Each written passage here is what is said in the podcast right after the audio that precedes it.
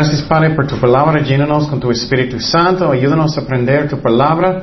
Ayúdanos a entender que en cualquier momento tú puedes venir, Jesús, en el rapto, Señor, que estamos listos, que estamos tomando las cosas de Dios en serio, que en cualquier momento también podemos morir y que no siempre estamos diciendo mañana, mañana, pero vamos a arrepentirnos hoy.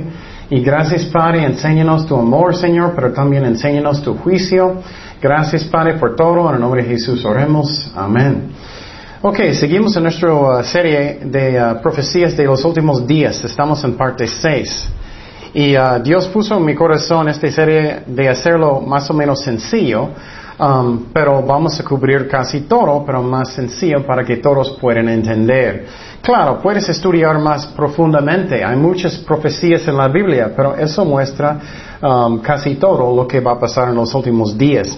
Y ya estudiamos cinco semanas de eso y si no escuchaste, puedes verlos en el Internet o puedes verlos en un, un MP3 como Dios te guía. Pero es muy importante para saber lo que va a pasar pronto en los últimos días. Y quiero decir inmediatamente que no sabemos ni el día ni la hora la venida, el rapto de Jesucristo.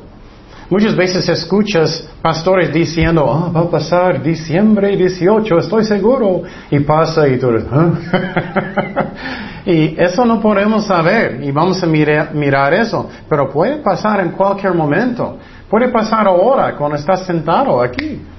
Y si eres un cristiano verdadero, vas a subir con Cristo, pero si no eres un cristiano, vas a quedar.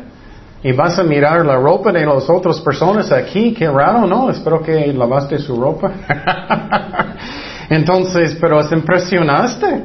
Es que puedes pensar, ay, ay, ay, espero que voy a subir con Jesucristo en las nubes. Y muchos dicen, el rapto no está en la Biblia. Claro, está en la Biblia. Vamos a estudiar eso hoy en día. Pero un resumen del tiempo pasado, los tiempos pasados, miramos a los señales que estamos en los últimos días. Jesús regañó a los fariseos porque ellos podían ver las nubes. Y por ejemplo, hay nubes hoy en día. Y, puedes ver las nubes y pensar, oh, posible va a, ah, llover. Y, uh, y él está diciendo, estás pidiendo un señal, pero estoy levantando los muertos, estoy sanando muchas personas. ¿Recuerdas los leprosos? Dios sanó ellos instantáneamente. Ellos están diciendo, oh, dame un señal, dame un señal. Y, en forma, eso es blasfemando a Dios porque ellos realmente no querían un señal. Jesús estaba dando cada día muchísimos señales. Y es lo mismo de los últimos días, miramos eso. Y entonces eso es lo que pasó con Jesús. Él estaba con sus discípulos en Israel, en el monte de olivos en Jerusalén. Y eso pasó, Mateo 24.3. Y estando él sentado en el monte de los olivos, los discípulos se le acercaron aparte diciendo, dinos, ¿Cuándo serás estas cosas y qué señal habrá de tu venida y del fin del siglo? Entonces, ellos están pidiendo, ¿cuándo vamos a ver las cosas de los últimos días? ¿Cómo sabemos que estamos cerca? ¿Cómo sabemos que Cristo va a venir muy pronto? Y miramos muchos señales en los estudios del pasado. Uno, Jesús dijo, mira que nadie os engañe. Ay, ¿cuántas personas están engañando personas hoy en día? Hay muchas iglesias que enseñan que, oh, Dios quiere que todos son ricos. Dios quiere que tú vas a tener un nuevo carro del año. no, Dios está más, más importante a Dios es su alma. ¿Dónde vas después de la muerte? Y Dios quiere bendecirnos, pero principalmente no es para su avaricia. Dios va a proveer según nuestras necesidades, pero no avaricia. Y muchas iglesias hacen eso. Y oh, voy para allá porque puedo ser rico. voy para allá porque puedo tener lo que quiero. Y hay muchos que engañan hoy en día. Muchos engañan en, en las escuelas. En las escuelas, muchas escuelas enseñan de evolución. Que todos nosotros no somos creados por Dios, pero todos nosotros venimos de changos. ¿Ustedes? ¿No? no, Dios es nuestro qué? Creador. Es un engaño. Jesús dijo, cuidado. También Jesús dijo, porque muchos vendrán en mi nombre diciendo, soy, soy Él, el Cristo, y engañarán muchos, no poquitos. Tenemos que tener cuidado en las iglesias cristianas también. La iglesia está enseñando la Biblia o opiniones de hombres. El pastor solamente quiere ser famoso, quiere ser uh, que muy grande, o él quiere enseñar la Biblia. Es muy importante que entendamos eso. También dice, dijo Jesús, levantará nación contra nación y reino contra reino, y hambres y terremotos en diferentes lugares.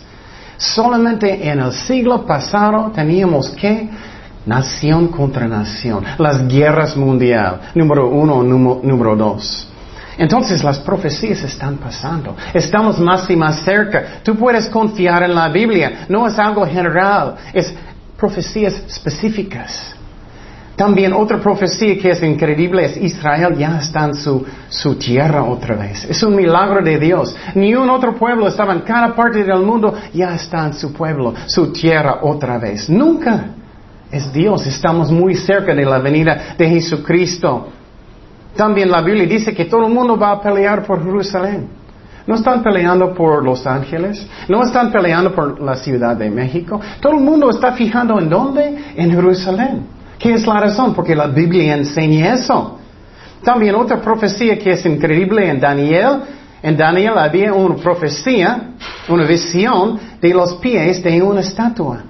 Y puedes estudiar esta visión en los estudios del pasado, pero una parte de esta estatua eran los pies que en parte hierro, en parte de barra. Entonces, ¿qué? ¿Qué miramos aquí? Eso es una eh, ah, parte de barro cocido. Y eso es una profecía que va a haber un reino de diez reinos que son juntos pero no completamente juntos. ¿Y dónde eso está pasando hoy en día? En Europa. Nunca en la historia de humanidad países están reuniendo con una sola moneda. Nunca. Tenemos que entender, Jesús estaba regañando a los fariseos diciendo, tú puedes ver las nubes, oh, va a llover. Pero no puedes ver que estamos cerca de la venida de Jesucristo. Europa está formando como un solo unidad de países de diez reinos y va a pasar. Está pasando. También otra profecía que miramos es un ejército de 200 millones de hombres.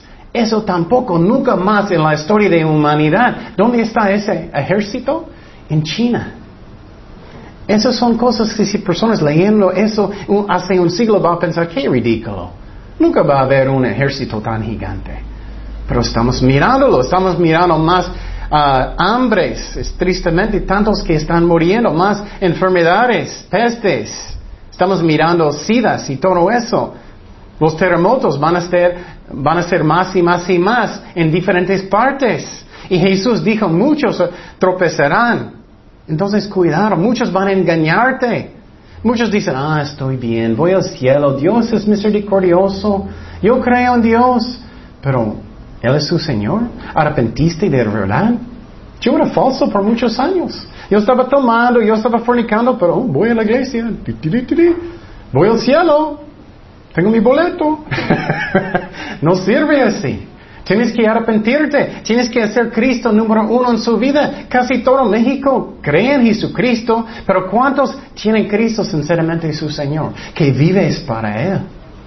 Entonces yo no puedo buscar a nadie, porque yo era falso por muchos años. Y finalmente decidí, no, ya no eso, ya no ese cochinero, ya no emborrachándome, ya no eso, fornicando, ya voy a dar mi vida a Cristo sinceramente. Y Dios entró en mi corazón y nací de nuevo. Y muchos son engañados, muchos. Y Jesús está advirtiendo eso. Muchos van a ver más y más y más odio, dice, en contra de personas de Dios. Eso está pasando. Y muchos, muchos falsos profetas. Y dice, Jesús dijo también, por haberse multiplicado la maldad, el amor de muchos se enfriará. Eso está pasando también más y más. ¿Qué está pasando en las calles cuando estás manejando? No debes pitar tan fácilmente. ¿Qué está pasando? Personas sacan una pistola, enojan muchísimo y dicen, no, y quieren pelear. Eso está pasando más y más y más y más. Y es fácilmente. Estás en tu carro, sientes seguro. estoy bien, estoy en mi carro. Voy a gritar, voy a hacer todo, pero estás frente en frente y no vas a hacerlo, ¿no? Entonces es como es. ¿Y qué? El amor de muchos está enfriando. Y Cristo dijo eso. Otra profecía increíble que miramos y personas van a estar como viajando muchísimo. Antes de un siglo, ¿qué personas ellos viajaban? Solamente caminando. Ellos solamente arriba de un burrito, ¿no? Un caballo. Ellos no tienen su carro, ellos no tienen aire acondicionado, ellos no tenían aviones. ¿Qué está pasando? Personas están viajando muchísimo, todo el mundo. Eso está pasando. Otro dice que en los últimos días no vas a poder de vender ni comprar si no tienes la marca de la bestia. Otra profecía increíble que miramos. Eso solamente es posible porque ¿qué? Tenemos computadoras. ¿Cuántos, ¿Cuánto tiempo hemos tenido? solamente más o menos 50 años, 60 si los viejitos computadoras. ¡Qué increíble! Pero también si tienes una computadora necesitamos que todos puedan comunicar.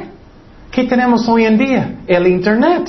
Todo está juntando. Estamos mirando las señales de los últimos días y Jesús está diciendo, tú puedes saber los tiempos, el día y la hora no, pero que estamos muy cerca. Finalmente, el tiempo pasado estudiamos la apostasía.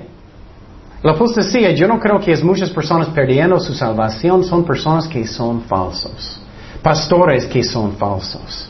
Y eso está pasando muchísimo en las iglesias. Y quiero advertir ustedes, conmigo también, no creéis nada si no lo veis en la Biblia. ¿Dónde está eso en la Biblia que el pastor está enseñando? ¿Dónde está? Y léelo bien, porque personas pueden engañar. Cualquier pastor puede caer. ¿Dónde está? Y no quiero ofender personas, pero por ejemplo la Biblia nunca dice que tienes que entrar en un cuartito chiquito y confesar sus pecados a un sacerdote. No está. Entonces, ¿por qué lo haces? Si es tan importante, ¿por qué lo haces? Well, ellos me dijeron.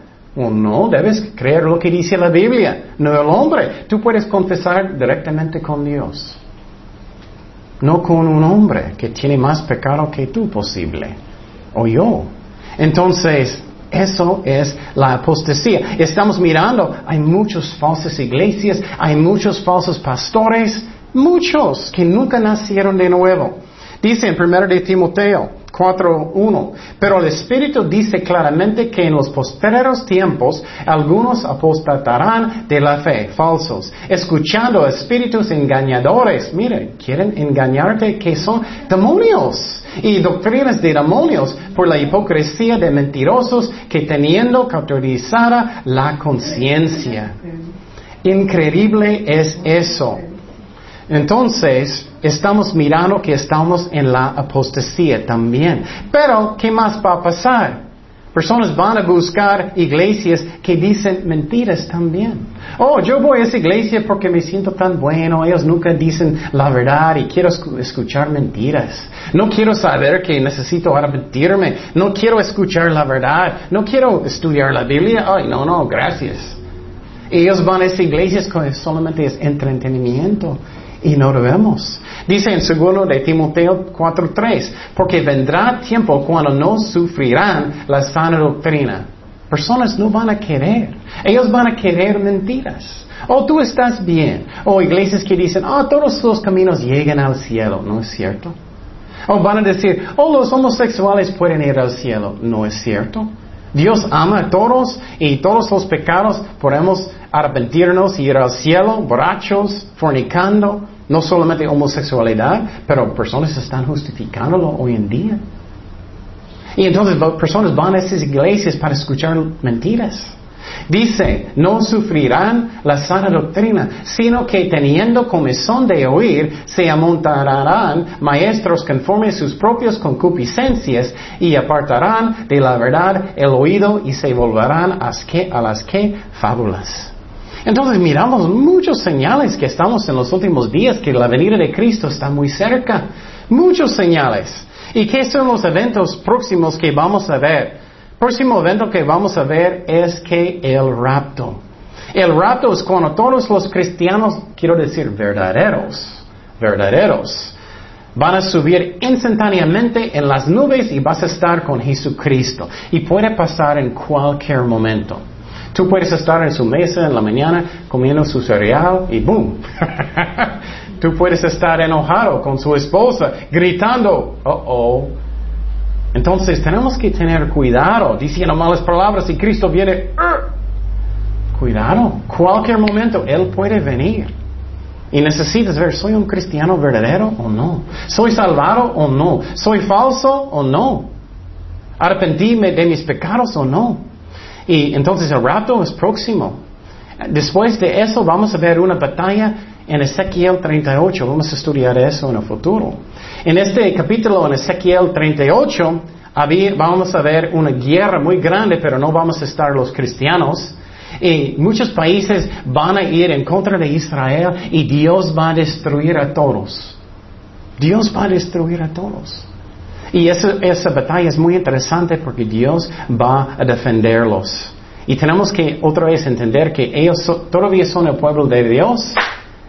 Y no todo lo que ellos hacen es correcto, pero ellos tienen que aceptar a Cristo para ser salvados también. Pero ellos son el pueblo de Dios y debemos apoyarlos porque ellos son. Pero la iglesia no es Israel, son diferentes cosas. ¿Qué más está pasando hoy en día? El anticristo, y tú eres, ¿qué es el anticristo? Lo que va a pasar es el diablo va a querer de reinar. Y él va a escoger un hombre y levantar un líder político para ser el líder del mundo. Y posible él vive hoy en día. Y yo creo que sí. Está preparando para levantar, para ser líder. Y él va a empezar de hacer eso en Europa. Y mira, está pasando eso. Mira lo que está pasando en la comunidad a Europa. Los países se están reuniendo. Está pasando.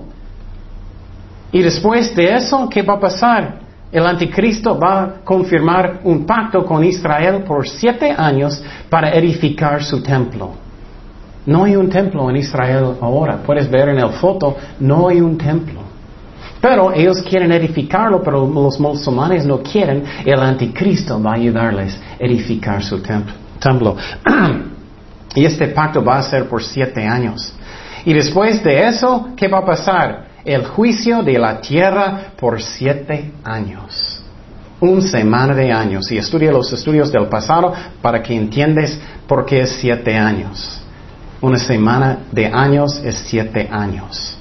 Entonces estamos muy cerca, hermanos. Estamos en los tiempos de los gentiles, cuando ellos fueron juzgados por Dios después de rechazar el Mesías. No todos, pero la mayoría, ellos son dispersidos en todo el mundo y ahora estamos en los tiempos de los gentiles. Dice en Lucas 21, 24, y caerán a filo de espada y serán llevados cautivos a todas las naciones. Eso es lo que pasó con los judíos. Y Jerusalén será joyada por los gentiles hasta que los tiempos de los gentiles, los tiempos de los gentiles se cumplan. Entonces, en el año 1948, Israel tenía su independencia.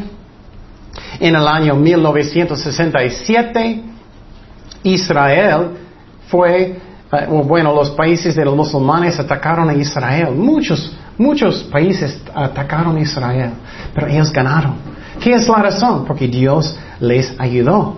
Israel tenía control otra vez del oeste de Jerusalén, pero, entonces, pero los musulmanes todavía tienen control del lugar donde estaba el templo. Entonces, todavía los gentiles están um, uh, por los gentiles, Jerusalén está pasando todavía porque los musulmanes todavía tienen control del lugar donde estaba el templo. Entonces, todavía estamos en los tiempos de los gentiles. Y algo muy importante que quiero decir porque hay mucha confusión. Muchos cristianos también, iglesias, dicen, oh, los cristianos tienen que pasar por la tribulación. ¿Qué es la tribulación? Los siete años cuando Dios va a juzgar la tierra. ¿Cuántos de ustedes quieren estar en eso? Yo no. Eso va a ser un tiempo muy fuerte. Dios va a reinar sobre la tierra gigante, terremotos, van a ser lluvias de, fuego, de azufre, azufre muchas enfermedades, muchísimos billones de personas van a morir. Y en este tiempo personas no pueden comprar ni vender si ellos no tienen la marca de la bestia. Pero la Biblia dice, si tomas la marca de la bestia, nunca puedes ser salvado. Qué fuerte.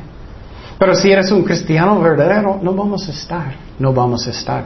Pero este siete años se llama en la Biblia, tienes que recordar eso, la tribulación, la tribulación. Esos siete años cuando Dios va a juzgar la tierra. Pero muchos maestros dicen los cristianos tienen que pasar por este juicio.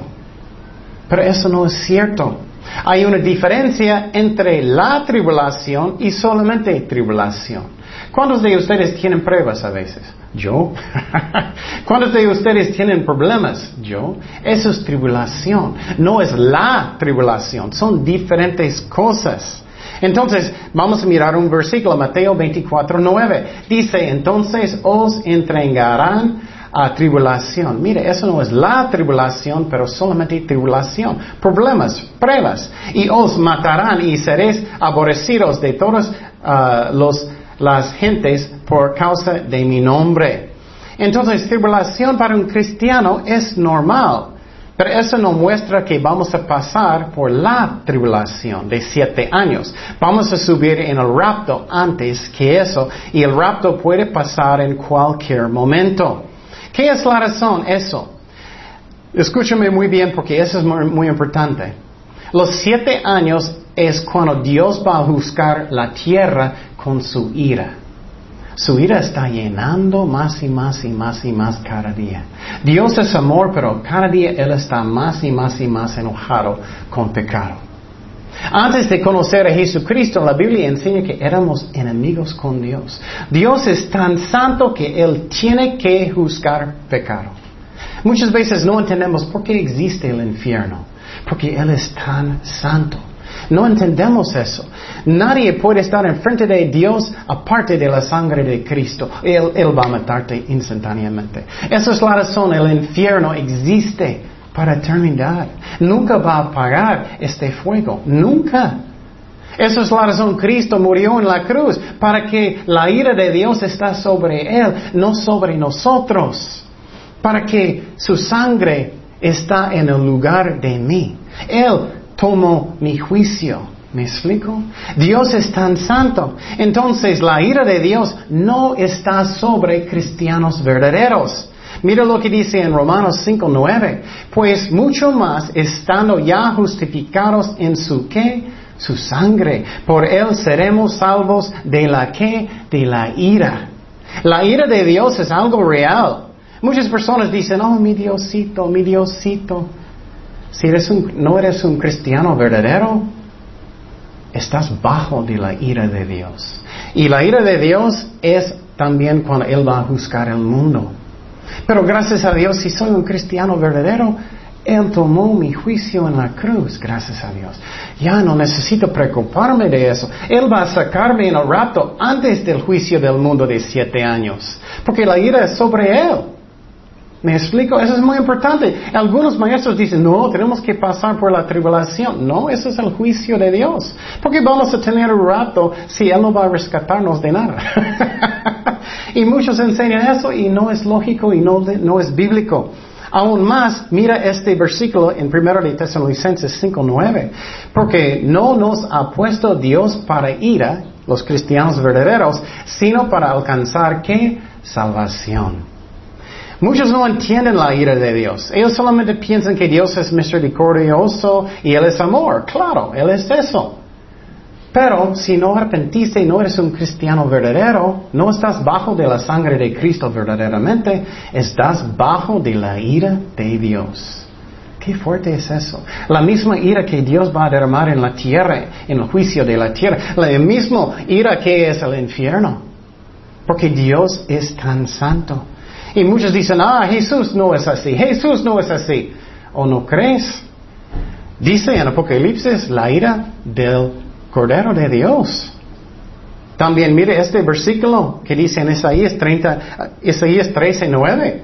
Y aquí el día de Jehová, la semana de siete años, uh, de años, Uh, siete años cuando Dios va a juzgar la tierra, es el día de Jehová, viene terrible y de indignación y olor de qué? De ira, la ira de Dios, para convertir a la tierra en soledad y reer de ella a sus pecadores. También dice en Apocalipsis de la ira de Dios, oí un gran voz que decía desde el templo a los siete ángeles ir y derramar sobre la tierra las siete copas de la que, de la ira de Dios. Entonces los ángeles estaban derramando la ira de Dios sobre la tierra. Eso es algo fuerte. Tienes que entender, billones de billones de billones de personas van a morir. Y Dios no quiere que nadie vaya al infierno. Pero si no arrepientes de verdad, es donde vas a ir. Dios es amor, pero tenemos que arrepentirnos porque Él es tan santo. Dios no va a permitir personas no arrepentidos en el cielo. Mira lo que dice en Romanos 2.4. O menosprecias las riquezas de su benignidad, paciencia o longanimidad, ignorando que su benignidad te guía al arrepentimiento. Pero por tu dureza y por tu corazón no arrepentido, atesoreas, mira, estás guardando, atesorizando para ti mismo la ira, para el día de la ira de la revelación del justo juicio de Dios. Entonces Dios va a juzgar el mundo. ¿Cuántos de ustedes quieren estar bajo del juicio de Dios? Yo no. y Dios es real. Leímos el pasaje del diluvio. El diluvio pasó. Seguimos. Entonces, ¿qué es el rapto? ¿Dónde está el rapto en la Biblia? Muchos dicen, no, no está. Vamos a leerlo. Dice en 1 de Tesalonicenses 4:13, tampoco queremos, hermanos, que ignoráis acerca de los que duermen, personas que ya murieron, para que no os entristezcáis como los otros que no tienen esperanza. Porque si creemos que Jesús murió y resucitó, así también traerá Dios con Jesús a los que durmieron con Él. Entonces, Él está diciendo primeramente que las personas que murieron en Jesucristo instantáneamente están con Jesucristo. Si tienes un familiar que murieron, que era un cristiano verdadero, ya está con Jesucristo. Ellos están en parte del primer resurrección. Y las personas que van a subir en el rapto, ellos ya van a venir con Él. Ya ellos están con Jesucristo. Pero nosotros que estamos en la tierra todavía, vamos a subir instantáneamente con Él. Personas que mueren ahora instantáneamente, no existe purgatorio, no está en la Biblia. Instantáneamente están con Cristo y tristemente instantáneamente al infierno. Eso es fuerte. Cualquier momento puedes morir. ¿Dónde vas a despertar? Mira lo que dice en 2 de Corintios 5:8. Pero confiamos y más quisiéramos estar ausentes del cuerpo y presentes al Señor. Entonces está diciendo, cuando Él va a morir, Pablo, Él va a estar con Cristo instantáneamente. Entonces, pero los versículos que hablan específicamente del rapto son esos. Dice en 1 de Tesalonicenses 4:15, por lo cual os decimos esto en palabra del Señor, que nosotros que vivimos, nosotros que estamos viviendo, que habremos quedado hasta la venida del Señor Jesucristo, procederemos a los que durmieron, los que ya murieron. Porque el Señor mismo, con voz de mando, con voz de arcángel, con trompeta de Dios, descenderá del cielo y los muertos en Cristo resucitarán primero. Luego nosotros que vivimos, los que hayamos quedado, seremos arrebatados. Eso es donde está el rapto en la Biblia. Seremos arrebatados juntamente con ellos en las nubes para recibir al Señor en el aire y así estaremos siempre con el Señor. Entonces Cristo va a venir con las personas que ya murieron, Él va a llevar a nosotros con Él en las nubes los cristianos verdaderos. Esa es la resurrección de los muertos y nosotros instantáneamente. Qué increíble eso. Un día tú puedes estar en su casa, estás comiendo su choncón, estás comiendo sus pingüinos, sus chocolates, ¡boom! Estás en las nubes, instantáneamente. O peor, tú estás fornicando, haciendo algo que no debes. Y boom, Él viene. Y si no eres un cristiano verdadero, vas a quedar y no vas a dar cuenta, vas a salir de sus casas y vas a mirar muchos accidentes porque los cristianos no van a estar en sus carros, van a haber muchos choques. O vas a estar en su trabajo y instantáneamente mucho menos personas están. O tú puedes estar inmediatamente con Cristo en las nubes, qué raro, ¿no? Mirando desde arriba. Estás con Él en las nubes instantáneamente y puede pasar en cualquier momento. Tú puedes estar emborrachando y no pensando y instantáneamente personas a su alrededor no están en sus casas. Qué raro. Entonces el rapto va a pasar antes de la tribulación de siete años. Algunos maestros enseñan es durante la tribulación. Algunos enseñan después. Eso no es bíblico. No estamos bajo de la ira de Dios. Y entonces, um, eso es lo que va a pasar. Pero no solo eso, vamos a tener nuevos cuerpos. Estoy dando gracias a Dios por eso, porque el mío ya no sirve tanto. el mío ya estoy levantando en la mañana, estoy más y manos. duele mi pie. Ay, duele mi espalda. Oh, no quiero. Duele más y más y más. Tengo más arrugas, ya no soy tan guapo como antes. Estamos cambiando más y más viejitos. Eso está pasando. Pero cuando vamos a estar con Cristo, instantáneamente Él va a darnos nuevos cuerpos. Y posible tú piensas, pero tengo tan buenos músculos y todo, vas a gustar su nuevo cuerpo mucho más. Dice en 1 de Corintios 15, 50, pero esto digo, hermanos, que la carne y la sangre no puede heredar el reino de Dios, ni la, ni la corrupción heredar la incorrupción. He aquí os digo un misterio. No todos dormiremos, pero todos seremos transformados instantáneamente, en un momento, en un, abrir y cerrar de los ojos. Y la final trompeta, porque se tocará la trompeta y los muertos serán resucitados incorruptibles y nosotros seremos transformados. Hay muchas cosas que puede pasar si no eres un cristiano verdadero. Tú puedes estar hablando con un cristiano y alguien tristemente rechazando a Dios. Y instantáneamente estás hablando con alguien y no van a estar. Y tú, oh, oh, todavía estoy. Qué mejor que vamos a salir con Jesucristo. Eso es el rapto. Eso es lo que va a pasar. Y algo que quiero decir que es muy importante es que eso va a pasar con trompeta de Dios. Y muchos dicen, oh, el rapto va a pasar en la tribulación porque hay un trompeta. Pero no, esas trompetas en Apocalipsis, en la tribulación, son trompetas de juicio, trompetas de ángeles, es diferente trompeta. Es la razón, tenemos que leer la Biblia cuidadosamente. La trompeta de Dios, vamos a subir en el rapto antes de la tribulación. Y otra vez, vamos a tener nuevos cuerpos instantáneamente, gracias a Dios. Voy a ser poquito más guapo que ahora, y muy poquito. y creo que no, no sabemos. Creo que vamos a poder de volar, quién sabe. Pero es algo que es muy interesante que va a pasar instantáneamente, que dice la Biblia. Dice en 1 de Corintios 15, 42, así también en la resurrección de los muertos. Si siembra en corrupción, resucitará en incorrupción. Si siembra en deshonra, resucitará en gloria. Si siembra en debilidad, resucitará en poder. Si siembra cuerpo animal, resucitará cuerpo espiritual. Es un nuevo cuerpo cuando vas a ser resucitado. Hay cuerpo animal y hay cuerpo espiritual. Vamos a tener un cuerpo que es espiritual. Pero algo muy fuertísimo.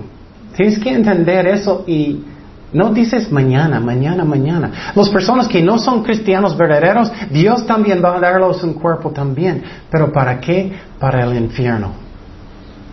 Para el infierno, Él va a darte un cuerpo. ¿Por qué? Porque Dios es tan santo. Él tiene que juzgar pecado. ¿Y cómo sabemos eso? Porque Jesús dio una historia de alguien en el infierno que dijo, solamente pon poquito agua en mi lengua. Él tenía una lengua, él podía recordar, él tenía un cuerpo. Y muchos dicen, Dios no va a hacer eso. Él juzgó el mundo con un diluvio. Él hizo eso. Entonces no podemos saber ni el día ni la hora del rapto, pero podemos saber los tiempos. Jesús mismo dijo eso. Dice Mateo 24, 33, ah, así también vosotros cuando veáis todas estas cosas, todo lo que estamos hablando, cuando veas estas cosas, ¿qué estamos mirando? Estas cosas. Conocer que está cerca las puertas. Estamos cerca. De cierto os digo que no pasará esta generación hasta que todo esto acontezca. El cielo y la tierra pasarán, pero mis palabras no pasarán. Pero el día y la hora nadie sabe, ni aun los ángeles de los cielos, sino solo mi Padre.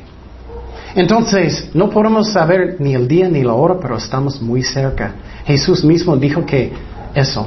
Primero de Tesalonicenses 5.1.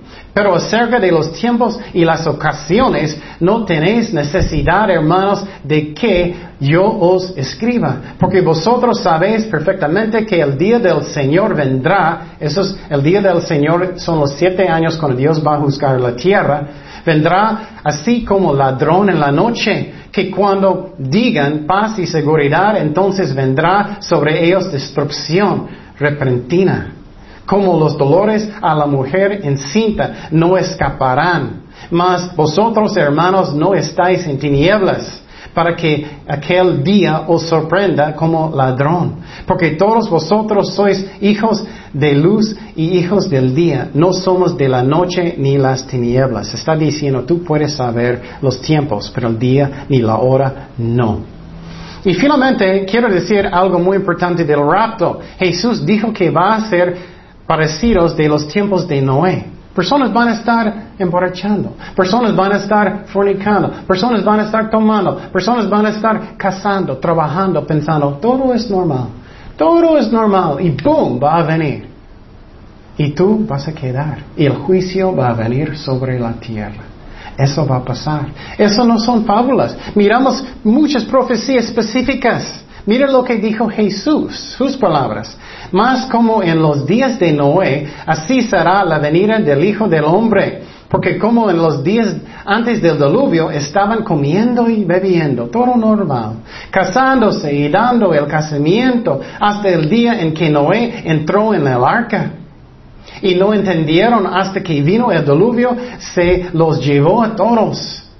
Así será también la venida del Hijo del Hombre. Entonces estarán dos en el campo y uno será tomado y el otro será dejado. Dos mujeres estarán moliendo en un molino.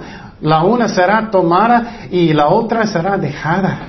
Velad pues, porque no sabéis a qué hora que ha de venir vuestro Señor. Qué fuerte. Personas trabajando como normal, viviendo como normal y boom, va a venir. Y voy a decirte, eso pasó también en la arca de Noé. ¿Y cómo sabemos que, el diluvio pasó? No tengo mucho tiempo para explicar, pero ¿cómo sabemos el diluvio pasó realmente? Porque tenemos tantos fósiles. Voy a darte un ejemplo que es muy feo, ¿ok? si un perro va a morir en la calle, ¿qué va a pasar con este perro después de una semana? Ah, muchos van a comerlo y huele muy feo. ¿Vas a tener un fósil completo? No. Un hueso para allá con su vecino perro, otro vecino perro. no vas a tener. Pero porque tenemos multitudes de fósiles completos. La razón había un diluvio. ¿Qué pasa en un diluvio? Van a derramar la tierra rápidamente los animales, las personas y todo. Y es la razón tenemos tantos ejemplos de, uh, de fósiles. Y también ellos descubrieron um, caracolas arriba de las montañas. ¿Cómo puedes encontrar, cómo puedes encontrar un caracol arriba de una montaña? Es porque el agua subió tanto. Entonces, ¿qué miramos? El diluvio sí pasó. El diluvio sí pasó. Y algo que es muy fuerte que vamos a mirar este ejemplo en la Biblia. Dios dijo a Noé de hacer una arca. Y, uh, y, Dios dijo a Noé, hazlo. ¿Y cuánto tiempo era para edificar esa arca? Era más o menos 100 años. Y entonces, en esos tiempos no había lluvia. ¿Puedes imaginar? No había lluvia. Y entonces, ¿qué pasó? Él está edificando la arca. Y finalmente, después de 100 años, ¿qué pasó? Empezó de llover. Y todas las personas que eran muy rebeldes estaban burlando de él por cien años. Burlando, burlando, pero empezó la lluvia. Primera vez, lluvia. Empezó y más y más y más y más. Y más agua estaba yendo de, de abajo. Hasta que finalmente, ¿qué pasó con la arca? Los animales todos subieron y muchos dicen, ah, el arca, ¿cómo, cómo, el arca, ¿cómo eso podía pasar? O él no, necesitaba llevar los grandes, pero los bebitos. Los bebitos entraron en, en el arca. Pero ¿qué pasó? Vamos a mirar qué pasó en el diluvio. Génesis 7:15 dice, vinieron pues con Noé al arca de dos en dos de toda carne en que había espíritu de vida. Y los que vinieron, macho y hembra de toda carne, vinieron como le había mandado Dios. Y, Jehová le cerró la puerta. Jehová cerró la puerta. Qué fuerte es eso. Dios cerró la puerta de la, del arca. Qué fuerte es eso. Entonces lo que pasó es que vino la lluvia.